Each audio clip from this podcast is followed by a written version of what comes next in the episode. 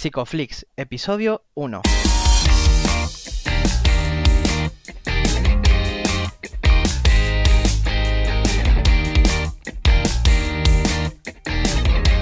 Bienvenidos a Psicoflix, un espacio de psicólogos para psicólogos, un podcast donde entre todos buscamos ser cada vez mejores profesionales de la psicología.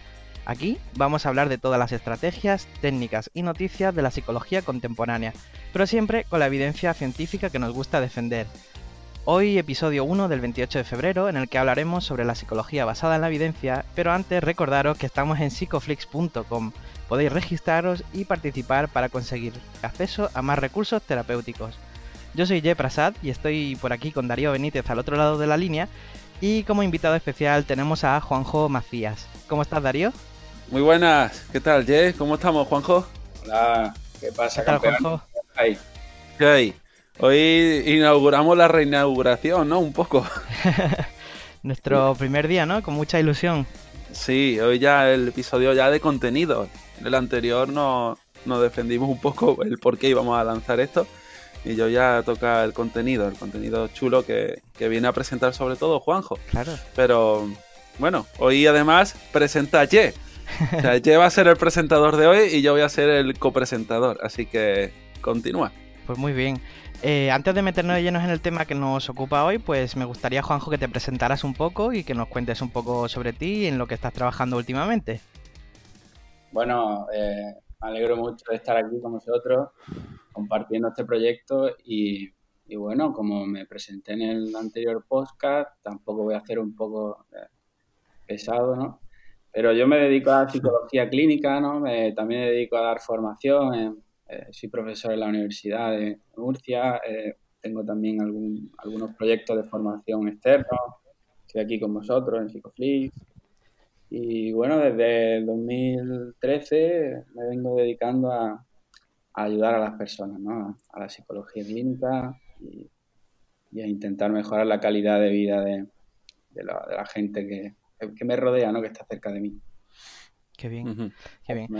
Has comentado que, bueno, te dedicas a ayudar a las personas, ¿no? Y normalmente la gente viene a, consulta porque sufre, sufre por algo, está pasándolo mal. ¿Cuál, cuál dirías tú que es la causa del sufrimiento? ¿Por qué viene la gente a consulta normalmente? Bueno, buena pregunta. Eh, generalmente la gente viene a consulta por un dolor emocional, ¿no? Porque hay algo que, impide llevar la vida que uno quiere y aparece el sufrimiento, ¿no? Aparece el malestar, que es algo, pues, digamos que es universal, es algo ubicuo, ¿no? Es algo, eh, y la prevalencia de los problemas psicológicos, pues cada vez está en aumento, ¿no? Son más numerosos. Yo recuerdo en la, en la carrera que estudié en 2008 que para 2020 la causa de, de- mayor de, de invalidez eh, en el trabajo y, y general iba a ser la depresión y la ansiedad. Yo digo, bueno, todavía estamos en 2008, quedan muchos años y bueno, ya casi es 2020 y se han cumplido lo- los pronósticos, ¿no? Eh, la, la ansiedad, el estrés, eh, la depresión son una de las causas principales, ¿no? Por lo que la gente acude a, a consulta, ¿no? Claro, claro. Mm. De hecho, suponen 25 y 30%, ¿no? De las visitas que van a la gente, la gente en atención primaria. Sí, sí, sí, exactamente. Ya, Y creo que la, de- la depresión se prevé que va a ser la primera causa de baja laboral Sí. por la OMS en 2020, 21, no recuerdo exactamente la, la fecha, pero que, que va en alza. Sí, y como dice Jeff, hay incluso estadísticas que son más pesimistas, ¿no? Y dicen Sí. que la gran mayoría de enfermedades, casi el 70-75%, están asociadas a algún proceso de estrés, ¿no? Entonces, es algo que hay que vigilar, ¿no? Generalmente la- las personas intentan pues, seguir adelante, ¿no? Como pueden, por, porque tenemos poco tiempo, pocos recursos en algunas ocasiones, pero es algo que, que- hay que tener en cuenta, ¿no? Eh, y ya no solo uno no es feliz cubriendo sus necesidades básicas, ¿no? Eh, eh, esta sociedad también promueve estilos de vida. Hay ahora como una máxima, se llama síndrome del, bienestar, ¿no? Well- wellness syndrome, que tenemos que eh, tener una vida saludable, ¿no? Hacer yoga, eh, y al final eso se convierte como en un imperativo moral y quedamos sumidos en una lucha, en, una máxima donde uno intenta rechazar el placer, el, el, dolor y acercarse al, al placer, ¿no? Y esto se convierte también en el sentido budista como, como, ignorancia, ¿no? Porque el sufrimiento, como hemos ido en la primera pregunta que me has dicho, es algo inevitable y forma parte de la vida y de la misma dimensión que, que el placer, ¿no? Entonces es algo inevitable. Claro. Sí, es cierto mm. que, el ser humano desde que es humano eh, ha sufrido, ¿no? Y mira que han pasado tantos años y tantos siglos y seguimos sufriendo y todavía no hemos encontrado una cura para ese sufrimiento, ¿no? Por así decirlo. Sí, exactamente. Claro. Em, pues el sufrimiento, y ahora iremos desmembrando un poco el, contenido de este podcast, eh, y yo daré una, un par de claves, ¿no? Para mí una de las claves básicas es la, el lenguaje, ¿no? La hiperreflexividad, el cómo, digamos en términos más coloquiales, el rayarse, ¿no? El darle vuelta a un tema y de ahí emerge casi la gran mayoría de, problemas psicológicos, ¿no? También psicopatologizamos muchos problemas del día a día, ¿no? Del vivir y bueno, este sistema pues tampoco nos ayuda, ¿no? Con alguna de las mm. estrategias o soluciones que no funcionan a corto plazo, ¿no? Como por ejemplo, yo ahora para estar aquí con vosotros me puedo sentir un poco nervioso y yo puedo decidir si tomarme una pastilla, ¿no? Para calmarme o quitarme, o si seguir aquí aprendiendo a convivir con mi malestar. Y esto genera un patrón o una manera de, una regulación eh, del malestar que se, se, forja desde edades tempranas. Por ejemplo, si yo tengo miedo a bajar al sótano cuando era pequeño y me acompañaba mi madre, pues yo aprendo a que cuando aparece el miedo o cuando aparece la ansiedad, tengo a alguien o una persona que me acompaña, ¿no? Entonces el niño va creciendo y para no sentirse solo, cuando un día se queda en casa, llama a su amigo por teléfono. Entonces, pues hasta ahí todo bien, llama a su amigo y pues no se siente eh, solo. Pero ese chico va creciendo, ¿no? Y pues a lo mejor siente la necesidad de, buscar pareja, ¿no? No porque le guste a alguien, sino porque tiene miedo a estar solo. Además, si yo a veces me gusta ir solo a los sitios, ¿no? Porque, bueno, eh, aprendí a convivir con la soledad y demás. Y la gente te dice, oye, ¿pero qué haces solo aquí? ¿No, no estás esperando a alguien, buscas a alguien, el camarero. Entonces eso promueve eh, que la persona esté siempre, eh, mm, que no esté en contacto con, el sufrimiento, ¿no? Con el malestar. ¿Dirías entonces que es una mezcla entre exceso de contenido verbal y esa evitación crónica del, del dolor o del malestar emocional?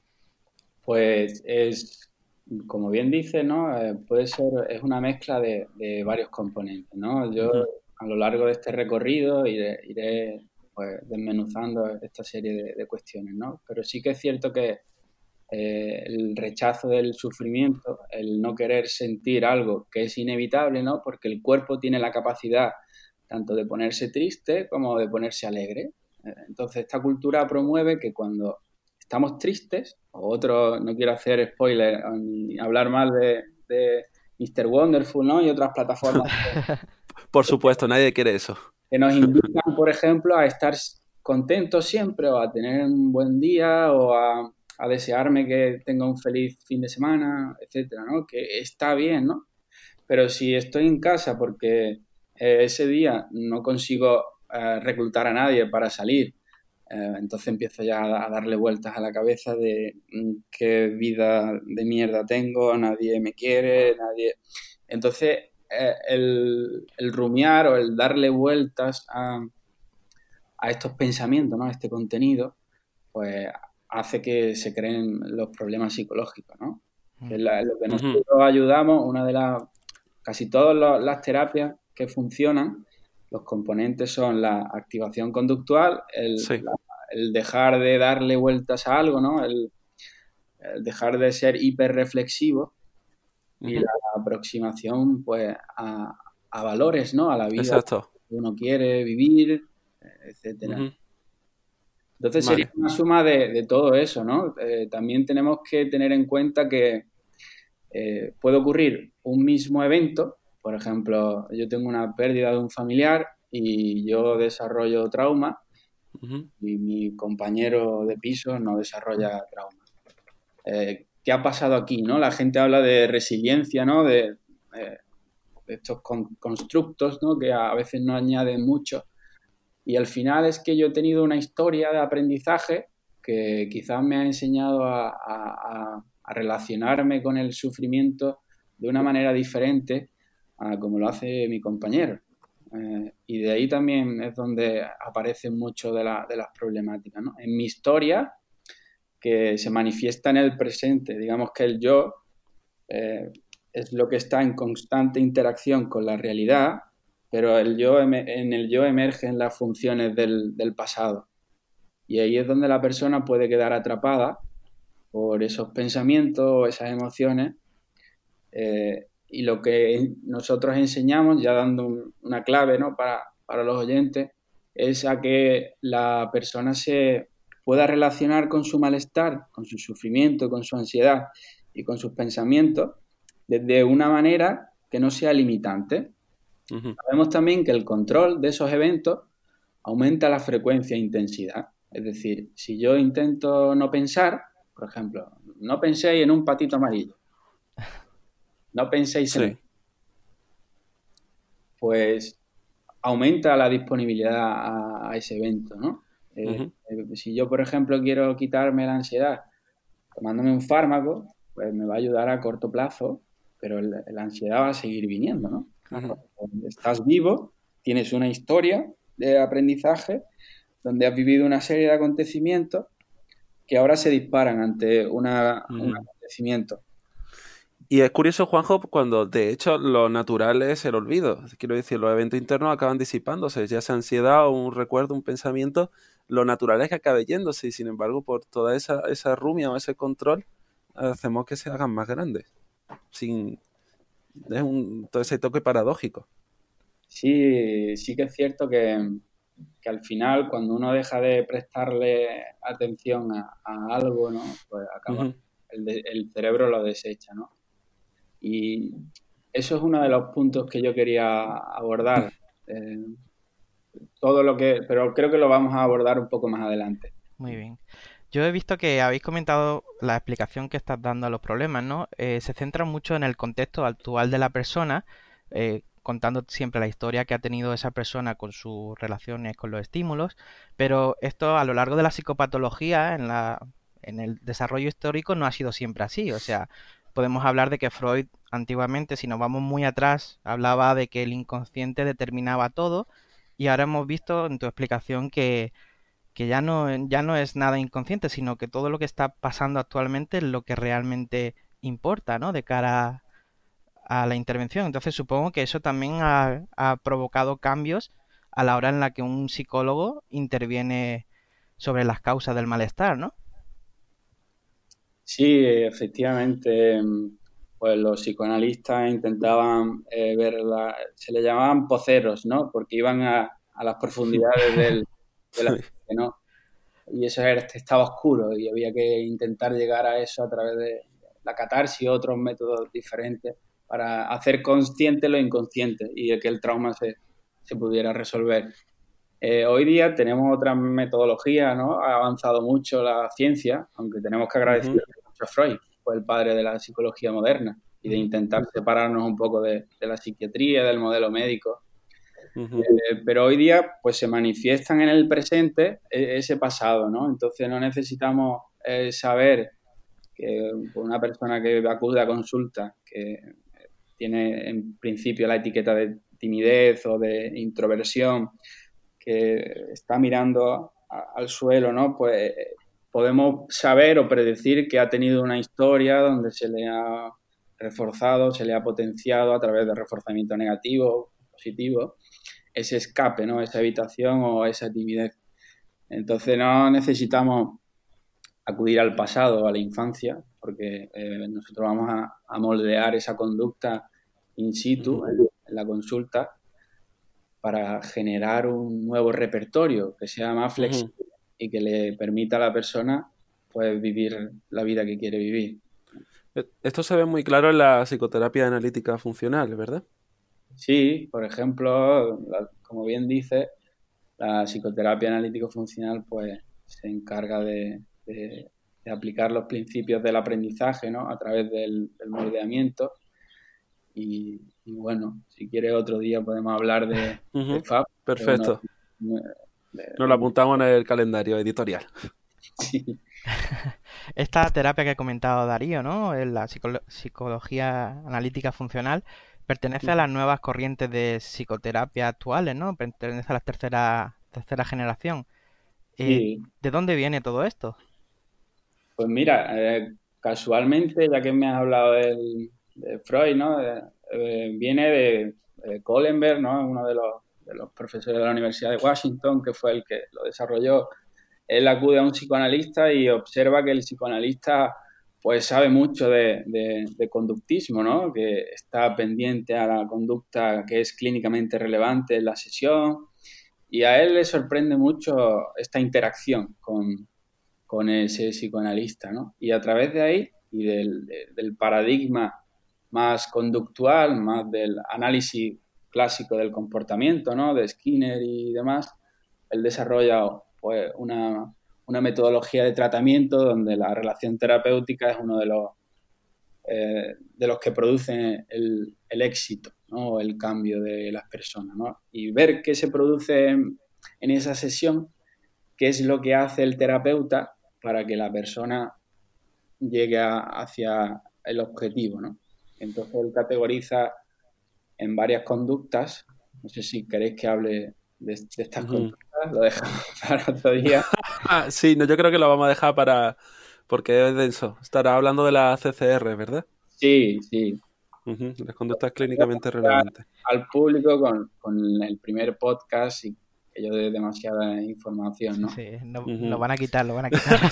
se, nos, va. Pero sí que yo sí que eh, reconduciría un poquito porque me doy cuenta, y bueno, ya me llevo dando cuenta un tiempo, que la psicología actual o, o, la psicología basada en la evidencia, que es el tema principal de hoy, tiende a ir a lo pragmático, a lo que sí de verdad está funcionando y no, tanto, y no tanto a esos constructos y nubes hipotéticas y de teorías que, bueno, se nos pierden. ¿Cómo ves tú eso? Sí, sí, bueno, eh, a mí me gustaría concluir con, lo que acabas de decir, ¿no? Eh, sí.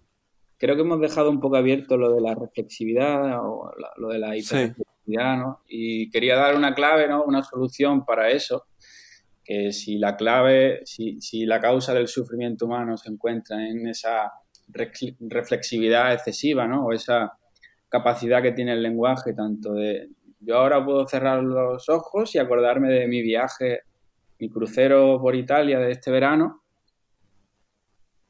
Y yo ahora mismo aquí invito a, a la gente que nos está escuchando que imagine algo positivo o agradable que ha podido sucederle en las últimas semanas.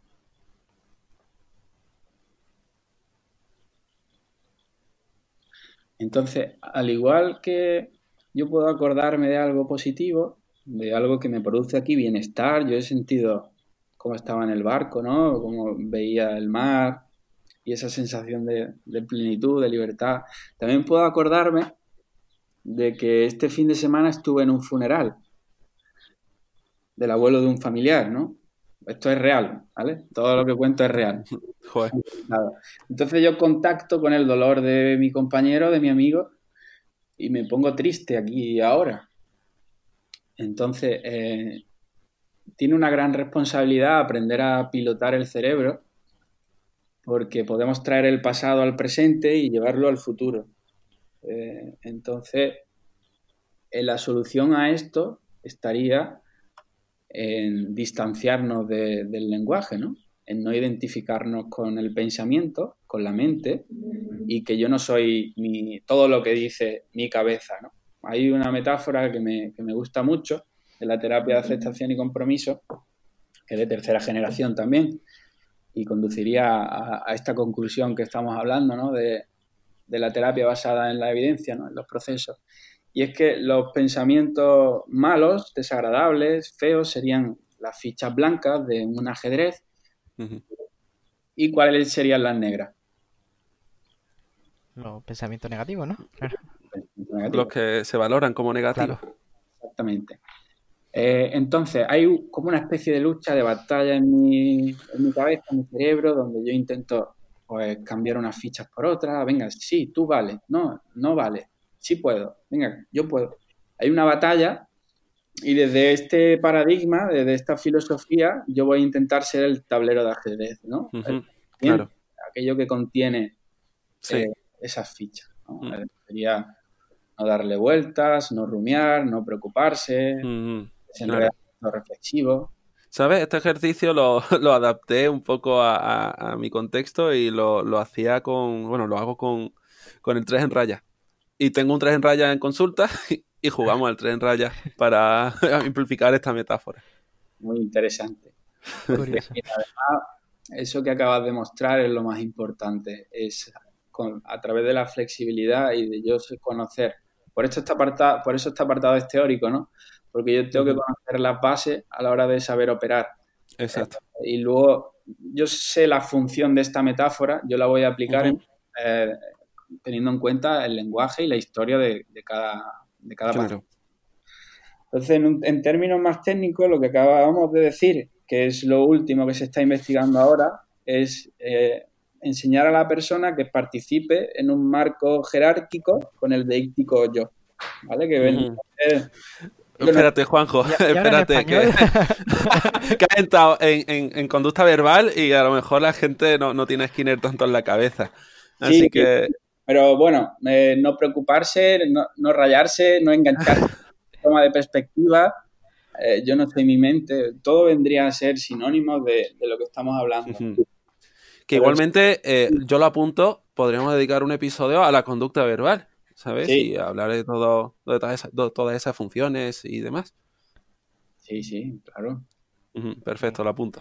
Muy bien, pues hemos visto que, hay bastantes diferencias entre una forma de actuar pasada y lo que se está haciendo actualmente, ¿no? ¿Dónde está la psicología ahora mismo? Eh, también me gustaría hablarte ¿no? de, la, clasificación sindrómica ¿no? del DSM y ya desde Hipócrates, Galeno y Wundt pues, eh, pues intentaban categorizar la, aquellos a través de los cuatro humores eh, pues se intentaban había un desequilibrio y yo tendría que, eh, restablecer el equilibrio que se había descompensado pues, a través de una serie de, soluciones, a través de, sangrías, o etcétera. Entonces esa tradición se, arrastra hasta el siglo XVIII, que Kreplin pues, intenta hacer una, clasificación moderna y, sistemática de eso, pero se intenta, eh, la, psicología actual pues arrastra esa, esa manera de comprender el sufrimiento humano, ¿no? De hay una serie de síntomas y yo tengo que quitar esos síntomas. Pero ¿qué ocurre? Que sabemos que pues que si abrimos un cerebro de una persona que tiene ansiedad, pues igual que el de una persona que es saludable, ¿no? Entonces la causa no estaría al igual que de una enfermedad médica, como yo tengo el virus del ébola, yo puedo verificarlo a través de un análisis y yo retiro el virus y el cuerpo vuelve a la homeostasis.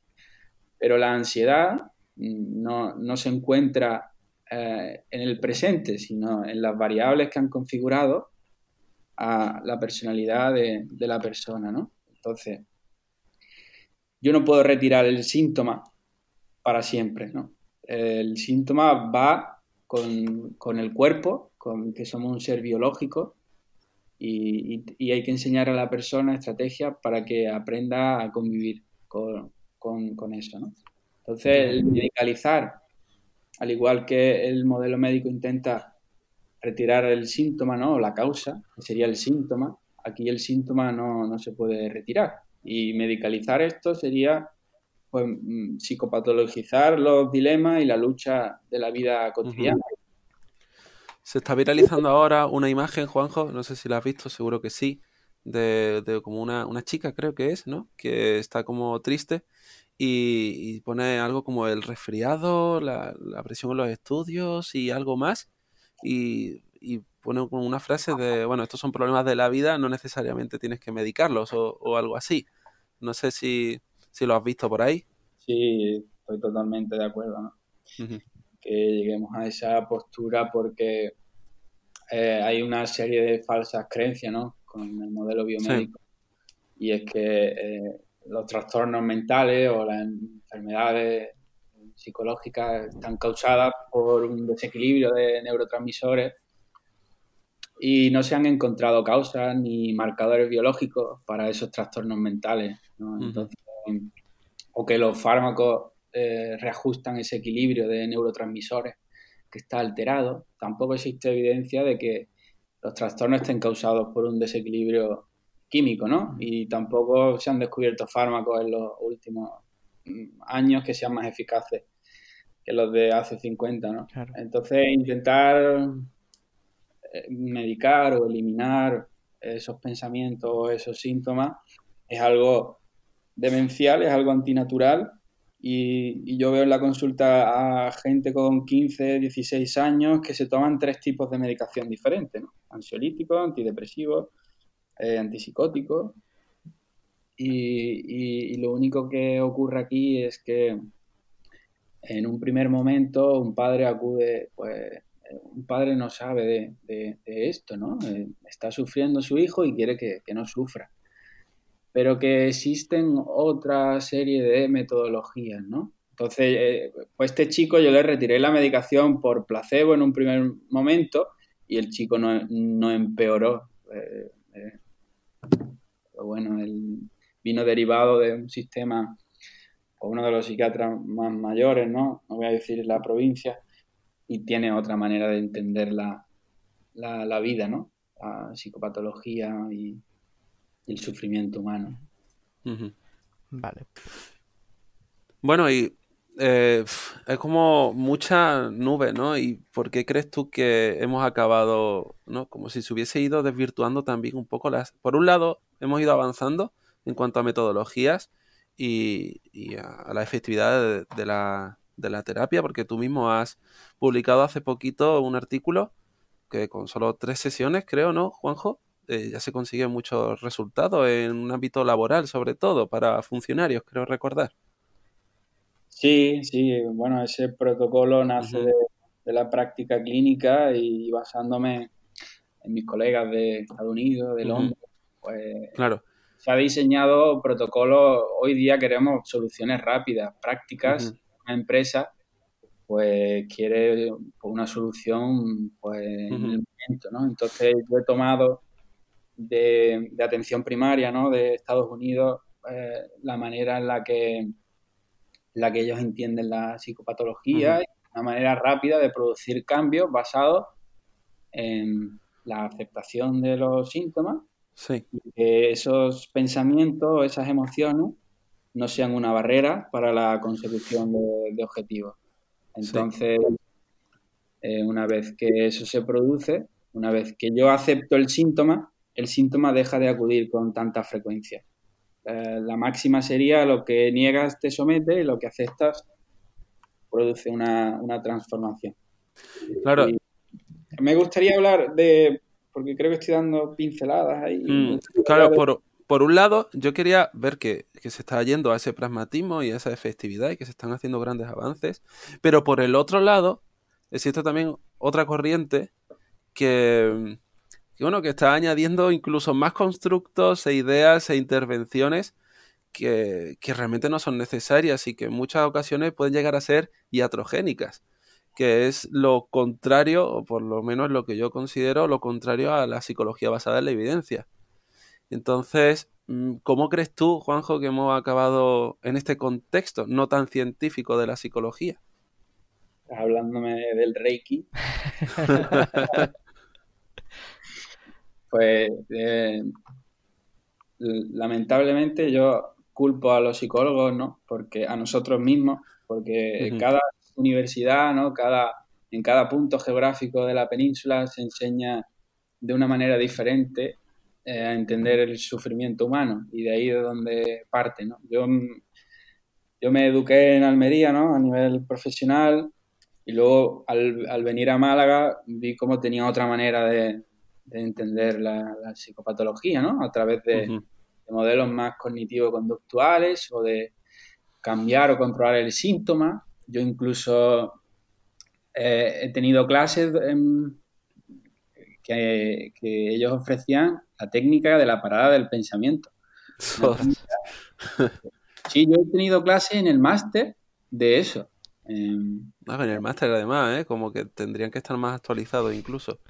Entonces, una técnica que está contraindicada de hace ya más, hace 20 años y se sigue usando, ¿no? Sabemos desde hace ya bastante tiempo que intentar cambiar un pensamiento pues aumenta, aumenta la frecuencia y la disponibilidad, ¿no? Entonces, remitiéndome a la pregunta que me has lanzado, tendríamos que unificar un modelo de tratamiento que sea transdiagnóstico y, que conciba al ser humano en una misma dirección, con una serie de, principios comunes que rigen al ser humano y unas circunstancias culturales y sociales que promueven y potencian estilos que son desadaptativos a largo plazo.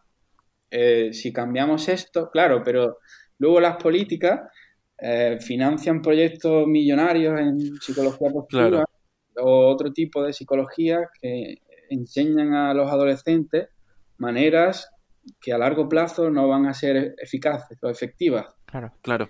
Estamos eh, perjudicándonos a nosotros mismos.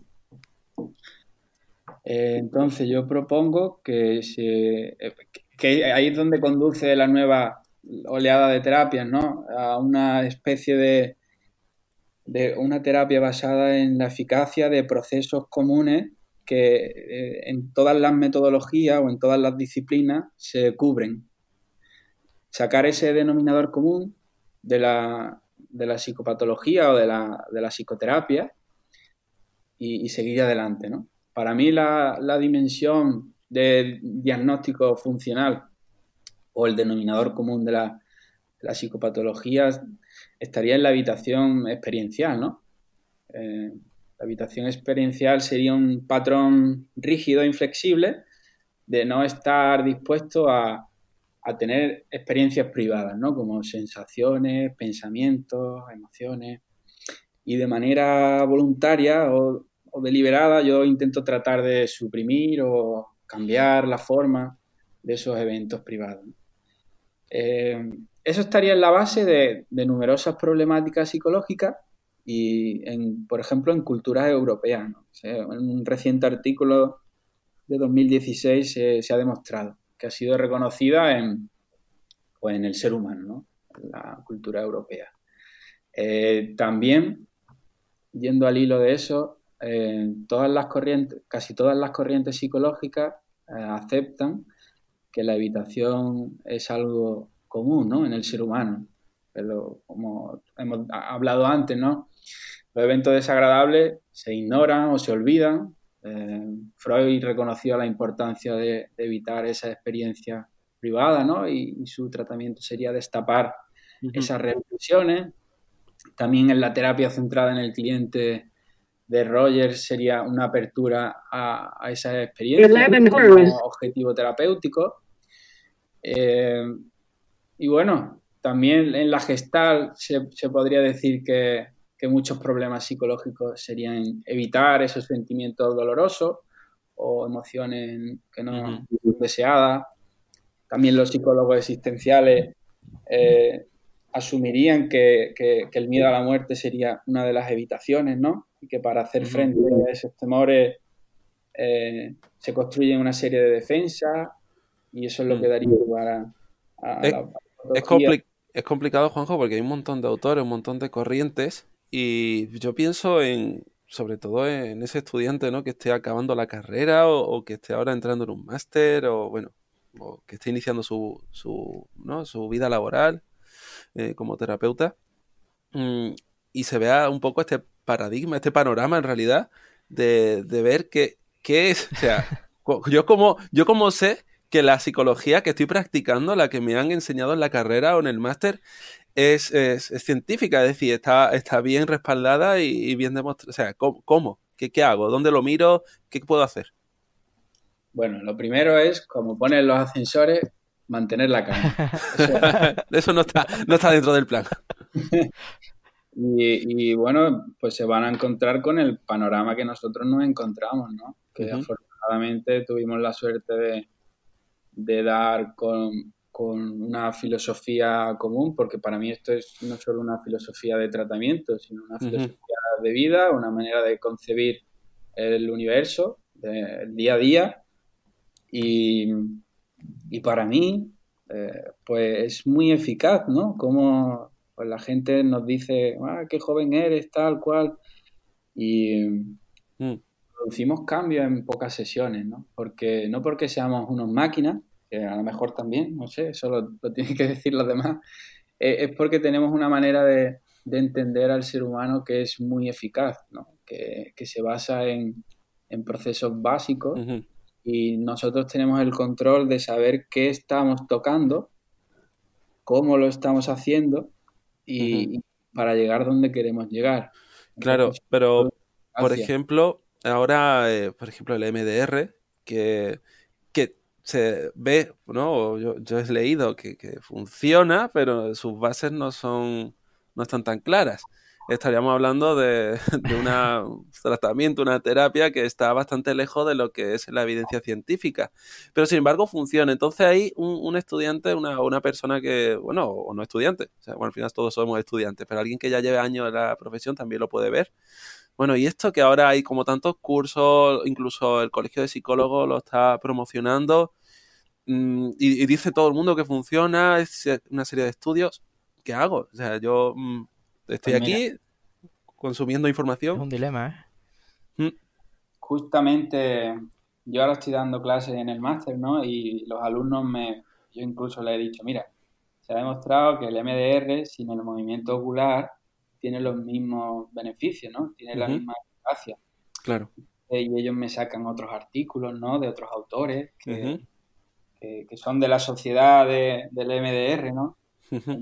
Tendría que haber una serie de, eh, en el COPAO, en los colegios de psicólogos, eh, por ejemplo, las terapias de tercera generación surgieron eh, al ver que el paquete de tratamiento sin la parte cognitiva producía los mismos efectos en, los resultados ¿no? que, nosotros queríamos buscar. ¿no? Entonces eso eh, empezó a cuestionar qué parte de la varianza o del cambio terapéutico era provocado a la parte cognitiva y, qué, y cuál a la parte conductual. Entonces sabemos que la parte conductual en sí misma pues tiene los mismos efectos, ¿no? Entonces eso a partir de ahí se conduce a las terapias de tercera generación y se empiezan a ver eh, ya no solo este tratamiento es eficaz, sino por qué es eficaz o qué hemos hecho aquí que produzca el cambio, qué procesos son los más importantes para producir el cambio terapéutico. Por eso la, terapia basada en procesos eh, se va a enfocar en, en aquellos mediadores del cambio, ¿no? O qué es lo que produce el cambio en mi variable dependiente. La terapia basada en proceso es la, bueno, lo que se está moviendo como la nueva corriente, ¿no? El nuevo paso de la psicología. Y esos procesos, eh, eh, Juanjo, yo entiendo, o, sí como lo veo, que simplemente son lo mismo leyes y principios de aprendizaje que, que están ahí acompañándonos desde la psicología más más básicas. ¿No es así? Efectivamente. Eh, bueno, una de las críticas es que no hay nada nuevo, ¿no? Que todo es un, mix de, todo, ¿no? También en otros campos, ¿no? De la música, de la literatura, todo es una copia de copia sin que parezca copia. Sí. Y, bueno, aquí lo que nos interesa es ayudar a las personas y saber cómo las ayudamos y por qué las ayudamos. ¿Qué, qué, qué hacemos nosotros que produzca el cambio, ¿no? Entonces, esta terapia basada en procesos parece ser que la ciencia ha llegado a un punto de inflexión y, que, ha cuestionado la validez y utilidad del modelo médico, ¿no? de la enfermedad médica, de los trastornos mentales. Eh, y en lugar de crear más escuelas con diferentes tratamientos, modelos, técnicas, nombres, etiquetas, eh, el, carácter es integrador inclusivo, de unificar y ver eh, qué es lo que funciona, ¿no? O qué es lo que produce el cambio eh, con procedimientos que son comunes. Así que sería como un paraguas, ¿no? Supongo que engloba mucho más allá de todo lo que se ha hecho. Sí, exactamente. Sería como eh, quitar la paja que no funciona de los tratamientos o lo que no es tan eficaz, como por ejemplo el manejo de contingencia, el control de estímulos, el autocontrol, el, afrontamiento, la regulación, la flexibilidad, la difusión, el mindfulness, las estrategias de, con valores, todo eso son procesos que lo cubren casi todos los, tratamientos, ¿no? Y creo recordar que la última vez que estudié esto había como, una, como unos 300 tratamientos. Sí, por ahí anda. Tiene que haber más ya, porque cada día se inventan uno nuevo, que si, que si no sé qué, que si... Claro. Entonces, tenemos que tirar por un análisis crítico de los artículos que ya estén publicados, valorar todo desde el método científico, que básicamente es tirar piedra hasta que el muro se rompa y siempre contrastar que, eso que se está haciendo tiene una, causa fuerte, que, ha pasado bien por el laboratorio, que responde bien a lo, que ya sabemos de la psicología y que está, bueno, con la ley de aprendizaje, y, y eliminar lo que sobra, ¿no? Tener un poco como ir a, quitar siempre. Para mí es eso, es ir a, estudiar, pero con la idea de ir quitando lo que no, está claro, lo que no, lo que tiene mucho constructo, mucha onda, mucho magufeo y demás. Así, como podrías resumirlo yo, no sé cómo lo ves tú. Sí, totalmente, ¿no? Eh, yo no es que sea un defensor de las terapias contextuales ni, tercera generación, por eso, ¿no? Pero sí que la, la evitación experiencial se ha demostrado en numerosos países eh, tiene la gente se aleja ¿no? del dolor y se acerca al placer y, eso mismo lo hace con los pensamientos. No quiero pensamientos feos y me acerco a los pensamientos buenos. Entonces produce un repertorio inflexible, rígido eh, y cada vez mi vida se limita, se limita más. Yo si quiero puedo contar un ejemplo personal que lo suelo contar siempre, ¿no? Y es mi miedo al avión. Eh, yo me he ido a Polonia en tren, yo he ido en autobús a, Francia o en barco a Dublín, o me he tomado pastillas, ¿no? He usado una serie de métodos para intentar no sufrir o no sentir miedo o ansiedad. Claro, eso me ayudó, a corto plazo, pero yo no, era feliz, porque cada vez tenía más miedo, mi autoestima dependía de, no sentir miedo yo no me sentía que tenía las riendas de mi vida y, al final pues ninguna técnica, yo ya era psicólogo y ninguna técnica me ayudó para quitar ese dolor o esa ansiedad. Tampoco voy a hacer esto con, un cliente, ¿no? un paciente. Le voy a enseñar que si tiene algo por lo que luchar, eh, aprenda a, a, coger el avión, a convivir con su miedo y a que eso no le limite para mí era importante estudiar fuera, en el extranjero, y ese fue mi, mi imán, ¿no? Aquello que me motivó a, salir de ahí. Claro, tu valor.